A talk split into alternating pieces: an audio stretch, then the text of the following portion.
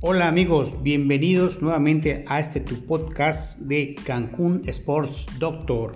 Soy el doctor José Luis Martínez Pérez, especialista en medicina del deporte, egresado de la Facultad de Medicina de la Universidad Autónoma de Yucatán, invitándote a que inicies una vida sana en forma fácil y divertida, con el respaldo de especialistas que te llevarán de la mano para el logro de tus objetivos. Estamos en Cancún Sports Doctor tu podcast de la salud. ¿Qué tal amigos? ¿Cómo están? Bienvenidos nuevamente a este tu podcast de Cancún Sports Doctor, el podcast dedicado a la medicina del deporte y a las personas que dedican algo de tiempo al cuidado de su salud. El día de hoy vamos a platicar sobre una patología muy común que todos o casi todos hemos padecido en alguna fase de nuestra vida. Estamos hablando de la lumbalgia, ese molesto dolor a nivel de espalda baja, el cual es causa de incapacidad y de hospitalización en gran parte de las personas a nivel mundial. La lumbalgia es el dolor localizado en la parte inferior o baja de la espalda, cuyo origen tiene que ver con las estructuras musculoesqueléticas de la columna vertebral. La lumbalgia se define como dolor muscular en la zona lumbar, es el área que va de la L5 a la L1 de abajo hacia arriba, que son las vértebras lumbares, que conlleva a un aumento del tono y de la rigidez muscular. Esta patología puede afectar tanto a personas jóvenes como a personas adultas y mayores y aparece tanto en trabajos sedentarios como en aquellos que implican un gran esfuerzo físico, o sea que no hay un patrón de, causas específico. Aproximadamente el 80% de la población ha tenido o tendrá alguna lumbalgia durante su vida. Y se, y se sabe que hasta el 70% de los jóvenes antes de cumplir los 16 años han experimentado este dolor de espalda, o sea que han padecido de lumbalgia. Esta patología se caracteriza por dolores fuertes o sordos en la parte inferior de la espalda, principalmente después de realizar actividades o a un movimiento repentino violento o luego de levantar algo pesado. La lumbalgia puede manifestarse mediante cualquier combinación de los siguientes síntomas. 1. Dificultad para moverse, que puede ser lo suficientemente grave como, como para impedir que el paciente camine o se ponga de pie. 2. Dolor que no se irradia por la pierna, o sea que está focalizado en el área lumbar o un dolor que también pasa por la ingle, la nalga o la parte superior del muslo, pero que rara vez va a llegar debajo de la rodilla. 3. Dolor que puede ser sordo, o sea, un dolor muy fuerte y muy localizado. 4. Espasmos musculares que pueden ser graves, esas son contracturas muy severas también. Y 5. El área donde se localiza la molestia es dolorosa a la palpación. Existen tres tipos de lumbalgia o lumbago que dependen de su duración, o sea, de lo que duren. Eh, la lumbalgia aguda, que dura menos de un mes, la lumbalgia subaguda, que dura entre 1 y 3 meses, y la lumbalgia crónica, que dura más de 12 semanas, o sea, más de 3 meses. Pero, ¿cuáles son las causas de la lumbalgia? Existe una causalidad según la edad que está referida en los libros. Algunas de las principales causas de la lumbalgia suele ocurrir con más frecuencia en personas más jóvenes que en las personas mayores. En adultos más jóvenes, es decir, los de 30 a 60 años de edad, existe una mayor propensidad a experimentar dolores de espalda surgidos de los espacios intervertebrales y esto puede ser debido a una hernia discal lumbar o a la discartrosis que es un proceso degenerativo o causados por una distensión de un músculo en la espalda o de otra parte blanda. Los adultos mayores, es decir, los mayores de 60 años, son más propensos a sufrir un dolor provocado por la degeneración de las articulaciones, tales como son la artrosis o la estenosis vertebral o por una fractura. Entonces, como vemos, es más común que este tipo de padecimientos sean personas jóvenes y eso es debido a que son más activos, tienen más actividades fuertes y son desde el punto de vista de trabajo, de actividades, eso hace que tengan mayor factores de riesgo. Entonces, al ser la lumbalgia un padecimiento tan común y tan complicado, es muy importante realizar una excelente evaluación diagnóstica. Cuando el dolor es fuerte y no se alivia dentro de las 6 a 12 semanas, llega a ser más importante determinar el tratamiento a seguir y esto va a estar basado en un buen diagnóstico. Entre las herramientas diagnósticas adicionales vamos a encontrar las siguientes. La radiografía. Esta nos ofrece información estructural específicamente sobre las vértebras. Se utiliza para evaluar la estabilidad de la columna, si hay tumores o si hay fracturas. La tomografía computarizada. Esta captura imágenes de cortes transversales de las vértebras y los discos intervertebrales y se puede utilizar para detectar hernias discales o la estenosis vertebral. La mielografía, que ya es un poco menos usada, permite la identificación de problemas dentro de la columna, la médula espinal y las raíces nerviosas.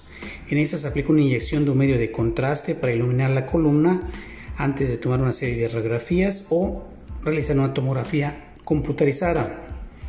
Y por último, la resonancia magnética, que es uno de los diagnósticos más exactos y más recientes, muestra una sección transversal detallada de los componentes de la columna. Es útil para evaluar problemas con los discos lumbares y las raíces nerviosas y también para descartar otras causas de la lumbalgia, tales como son infecciones espinales o tumores. Básicamente estos son de las eh, herramientas para poder hacer un diagnóstico más preciso y de esa manera poder llevar un tratamiento muy muy preciso y evitar hacer que el paciente tenga dolor por mucho tiempo. Pues bien, ahora veamos cómo tratar este problema. El tratamiento para la lumbalgia depende de los antecedentes del paciente y de la gravedad del dolor. La gran mayoría de los casos de la lumbalgia se curan dentro de las primeras seis semanas sin necesidad de cirugía y los ejercicios para la lumbalgia son casi siempre parte del plan del tratamiento. Sin embargo, si el dolor persiste o empeora, se pueden recomendar procedimientos quirúrgicos o diagnósticos más avanzados. Las bases del tratamiento de una lumbalgia son las siguientes. El primero es el descanso. Hay que dejar de realizar actividades durante unos días, permitir que los tejidos lesionados descansen para que se desinflamen, para que empiecen a curarse, lo que a su vez puede servir para aliviar el dolor. Sin embargo, descansar por más de unos pocos días puede conllevar a que estos músculos se debiliten aún más y los músculos débiles pueden tener dificultades para apoyar la columna adecuadamente, o sea que sería contraproducente. Los pacientes que no hacen ejercicio regular para hacerse más fuertes y flexibles son más propensos a experimentar una lumbalgia recurrente o prolongada. Otra forma de tratamiento son los medios físicos, las compresas de calor y el hielo. Eso van a facilitar el alivio de la mayoría de los casos de lumbalgia al reducir la inflamación. Muchas veces los pacientes utilizan el hielo, pero algunos prefieren el calor. Sin embargo, esto el más indicado para enviarlo sería el médico tratante. Eh, cuando estos dos medios anteriores, métodos anteriores no han funcionado, entonces cuando ya entra la parte medicamentosa, que eso sí definitivamente el médico especialista en medicina del deporte o el traumatólogo o el médico general son los que van a indicarlos. Existe una gran diversidad de medicamentos recetados y de venta libre para ayudar a reducir los síntomas de la lumbalgia. Muchos de esos medicamentos reducen la inflamación, que muchas veces son los que causan el dolor, mientras que otros tratan de impedir la transmisión de la señal del dolor al cerebro, o sea, trabaja a nivel de las raíces nerviosas. Cada medicamento tiene múltiples riesgos únicos, posibles efectos secundarios e interacciones farmacológicas, así que debe ser evaluado por el médico. Básicamente se mandan los famosos AINES, que son antiinflamatorios no esteroideos, y en casos más severos se utilizan medicamentos esteroideos derivados de la, de la cortisona. Y por último, la cuarta fase de tratamiento que para mí es la más importante son los ejercicios para la columna, que se llaman ejercicios de lumbalgia, que existen muchas variedades. Los más conocidos se llaman ejercicios de Williams. El ejercicio es un elemento clave en casi todo plan de tratamiento de la lumbalgia. Sin importar si el tratamiento se realiza en casa o con un profesional de salud vertebral, como es un fisioterapeuta, un quiropráctico o un médico especialista en medicina física y rehabilitación. Un plan generalmente comprenderá tres componentes. Acondicionamiento aeróbico, ejercicio de estiramiento y ejercicio de fortalecimiento. Es mejor hacer los ejercicios como parte de un programa controlado y progresivo. Esto con el objetivo de lograr tener una columna más fuerte y flexible y también de evitar más lesiones.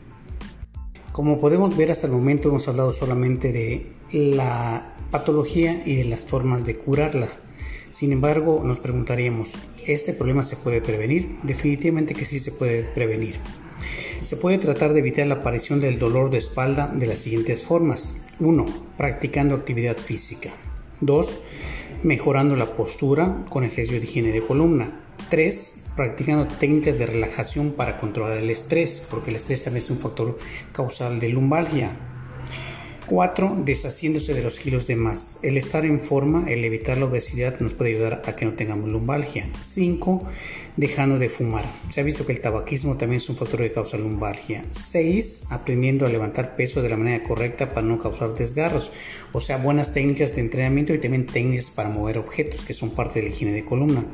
Y por último, usando un buen colchón. Ese es un punto también muy interesante porque se ha visto que algunas personas acostumbran dormir en colchones de muy mala calidad o ya muy viejos y eso hace que sus posturas al dormir hagan que sus músculos se contracturen.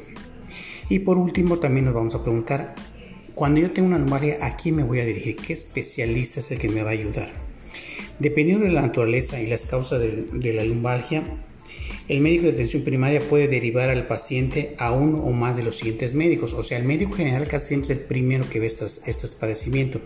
Y ese lo puede mandar al ortopedista, al médico del deporte, al fisioterapeuta, al cirujano, al neurólogo o a un psicólogo. Y por último, solamente para un poquito de ilustración, existen una serie de deportes que son de más alto riesgo para padecer lumbalgia. Estos deportes son el ciclismo, el levantamiento de pesas, el golf, el atletismo, el tenis, el esquí y la natación. Son deportes que de manera más frecuente pueden causar lumbalgia. Pues bueno, amigos, esto es todo por el momento. Espero que haya sido una información no tan extensa y que haya podido servir para eh, iluminar un poquito el conocimiento de este padecimiento y en caso de tener algo parecido acudan con su médico y de esa manera evitamos que estemos sufriendo este terrible padecimiento.